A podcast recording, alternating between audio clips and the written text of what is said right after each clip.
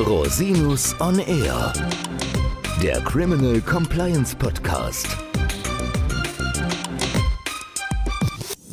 Herzlich willkommen zum Criminal Compliance Podcast. Schön, dass Sie wieder eingeschaltet haben. Mein Name ist Christian Rosinus und in unserer heutigen Folge geht es um das Thema Steuerhinterziehung und Kryptowährungen. Da gibt es aktuelle Entwicklungen, auch im Hinblick auf Meldungen von Kryptobörsen an die Finanzbehörden. Ich möchte da nicht allein drüber sprechen, sondern ich habe meinen Kollegen Dr. Jezek eingeladen, den Experten bei uns in der Kanzlei Rosinus Partner für IT-Themen, insbesondere Kryptowährung und sehr erfahren, was das Thema angeht. Herzlich willkommen, lieber Matti, dass du mal wieder bei uns im Podcast erscheinst. Ja, äh, hi Christian, vielen Dank für die Einladung. Ich freue mich, mal wieder dabei sein zu dürfen und mit dir über dieses spannende und gerade sehr aktuelle Thema zu sprechen. Ja, also Matti, es gibt viele Fragen rund um das Thema Steuern und Kryptowährungen. Der Bundesfinanzhof hat ja kürzlich auch klargestellt, dass Gewinne aus dem Verkauf oder Tausch von Kryptowährungen steuerpflichtig sind. Vielleicht kannst du uns dazu noch ein bisschen was Näheres berichten. Ja, sehr gerne. Also die von dir angesprochene Entscheidung, ist relativ neu.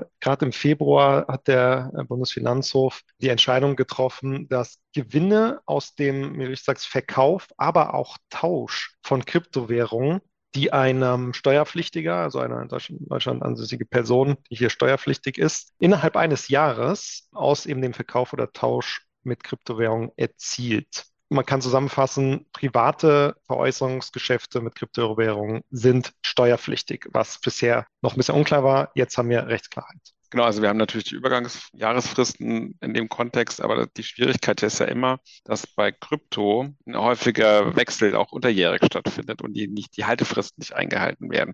Und das Spannende ist, wenn ich es richtig verstanden habe, dass auch der Umtausch von einer Kryptowährung in eine andere Kryptowährung äh, schon ein Tatbestand ist, der quasi die Besteuerung auslöst, weil es natürlich einfach ein Tauschgeschäft ist, als ob man es könnte ja auch verkaufen und neu kaufen. Ist eigentlich logisch, aber ich glaube, viele Leute, die sich mit dem Thema Krypto beschäftigen und Handel, haben das nicht so auf dem Schirm, oder? Ja, das ist richtig. Also es spielt sozusagen keine Rolle, ob du die Kryptowerte gegen Euro oder Dollar eben tauscht oder als Beispiel jetzt, wie in dem Fall, den der Bundesfinanzhof zu entschieden hatte, da ging es darum, dass der steuerpflichtige Bitcoin gegen Ethereum getauscht hat, mhm. also gekauft, getauscht, wieder veräußert und damit innerhalb eines Jahres einen Gewinn von über drei Millionen Euro äh, sozusagen erwirtschaftet hat. Und das, ja, so die Entscheidung unterliegt eben der Einkommensteuer. Das macht Sinn. Das bedeutet aber auch, dass die Personen, die Kryptowährungen haben und halten, gerade die, die in den vergangenen Zeiten gekauft haben, wo noch sehr starke Gewinne oder Kursgewinne oder Steigerungen des Preises in unterjährig erfolgt sind, natürlich da wahnsinnig aufpassen müssen, dass da nicht der Vorwurf der Steuerhinterziehung erhoben wird, wenn das nicht entsprechend in der Steuererklärung angegeben wurde. Da hast du recht. Also wer das eben in seiner Steuererklärung nicht angibt, der kann damit den Tatbestand der Steuerhinterziehung erfüllen. Eine mhm. ernste Angelegenheit, die mitunter auch zu erheblichen Strafen führen kann. Na gut, normalerweise sagt man ja, Kryptowährung ist so eine Blackbox fürs Finanzamt. Ja, da gibt es ja Transaktionen, die nicht genau zugeordnet werden können. Wie läuft das genau? Also wie kann das Finanzamt da überhaupt rankommen? Ja, die Schwierigkeit besteht darin, dass sozusagen auf der Blockchain selbst werden ja keine personenbezogenen Daten gespeichert. Da steht eben nicht drauf, wenn ich mir die anschaue, wem sozusagen die Kryptowährungen, also welcher natürlichen Person zuzuordnen sind. Wer ist der Inhaber der Wallet? Das kriegt man so nicht raus. Da gibt es so einen großen Unterschied eben zu den klassischen Wertpapiergeschäften, bei dem eben die Depotbank oder die Bank die Abgeltungssteuer, die anfällt, eben direkt ans Finanzamt meldet und auch abführt. Also eben eine direkte Kommunikation zwischen Bank und Finanzamt. Mhm. Das haben wir im Falle von Kryptobörsen eben nicht. Viele Anleger denken deswegen, dass die Transaktion, die sie auf einer Kryptobörse durchführen, eben den Tausch, Verkauf, Handel mit Kryptowährung, daher komplett anonym erfolgt und sind da, die Finanzämter sind da auf die Ehrlichkeit eben dieser Nutzer angewiesen, meint man zu denken. Denkt man, aber das ist ja nicht die Wahrheit am Ende des Tages. Was passiert denn jetzt gerade?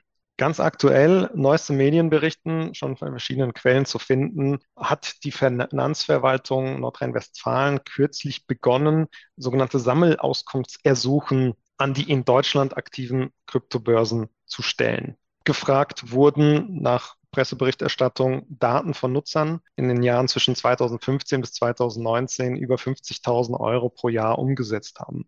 Man munkelt, dass die Ermittler bereits an aussagekräftige Daten gekommen sind, mit deren Hilfe sie eben diese öffentlich abrufbaren Blockchain-Daten dann den Steuerpflichtigen, also den Wallet-Inhabern, zuordnen können.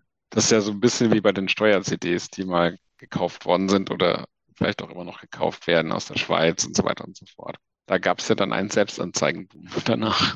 Ja, ich glaube auch, dass wir in, in diesem Fall wir wahrscheinlich jetzt oder die Finanzämter natürlich mit vielen Selbstanzeigen, die, wenn sie ordentlich gemacht sind, vollständig sind, keine Lücken aufweisen und die dann natürlich auch im Endeffekt zur Straffreiheit führen. Genau, also das heißt, für den Fall, dass Sie oder irgendjemand, den Sie kennen, so ein Thema haben könnte, ist wirklich im Ernstfall jetzt geboten, sich zu überlegen, wie das möglicherweise steuerlich nacherklärt werden kann, weil die Entdeckungswahrscheinlichkeit, das Entdeckungsrisiko einfach durch diese Auskunftsersuchen wahnsinnig angestiegen ist.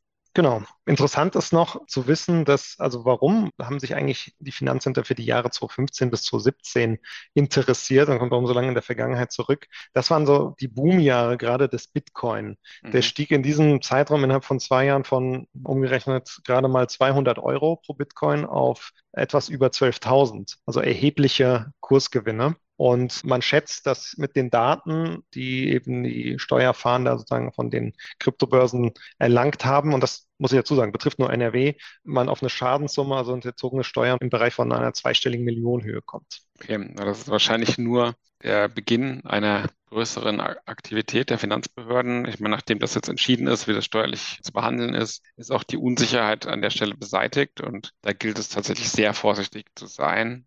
Und da werden wir, glaube ich, in den nächsten Monaten damit rechnen können, dass verstärkte Aktivität zu sehen sein wird. Das sehe ich auch so. Ja gut, also dann, man sollte wachsam sein. Falls es ein Thema gibt, können Sie sich natürlich jederzeit gerne an uns wenden, liebe Hörerinnen und Hörer. Wir beraten auch gerne im Kontext mit der Abgabe von Steuerhinterziehung oder empfehlen spezialisierte SteuerberaterInnen, die das sozusagen auch von der steuerlichen Seite her begleiten können und umgekehrt natürlich wenn Sie andere Fragen oder Anregungen haben, die Kontaktdetails von Herrn Dr. Jezek sind in den Shownotes hinterlegt und natürlich auch gerne jederzeit an mich wenden unter info@rosinus-on-r.com. Dann vielen Dank, lieber Matti, dass du dir Zeit genommen hast, hier über das Thema zu sprechen. Das ist ja wirklich akut. Ja, danke, dass du hier warst. Hat Spaß gemacht. Sehr gerne, fand ich auch. Bis zum nächsten Mal. Bis zum nächsten Mal. Ich freue mich auf Sie. Der Podcast stellt lediglich einen allgemeinen Überblick über rechtliche Themen dar und ersetzt selbstverständlich keine Rechtsberatung zu konkreten Fragestellungen im Einzelfall. Bei Fragen wenden Sie sich an Rechtsanwältinnen und Rechtsanwälte Ihres Vertrauens, natürlich auch gerne an uns. www.rosinus-on-r.com oder unter www.rosinus-partner.com.